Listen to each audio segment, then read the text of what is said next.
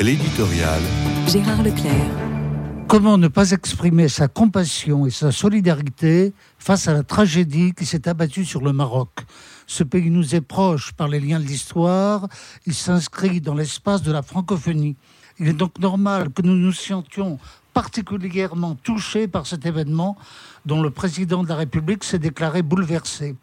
Un tremblement de terre n'est pas seulement une épreuve du fait du nombre de victimes qu'il produit car pour les survivants, il met en cause ce qu'on pourrait appeler leur pacte naturel avec le cosmos.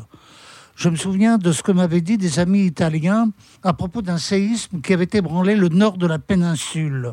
Il en était résulté une véritable crise religieuse qu'avaient peine à calmer les pasteurs de la région car c'était une sorte de confiance profonde qui se trouvait atteinte.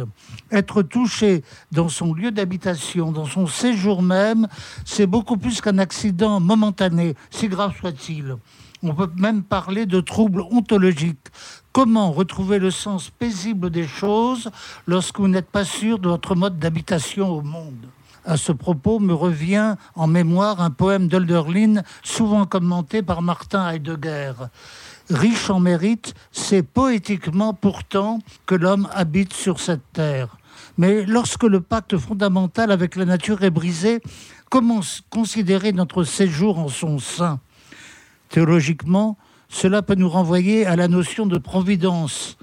Mais Jésus s'est chargé de nous mettre en garde.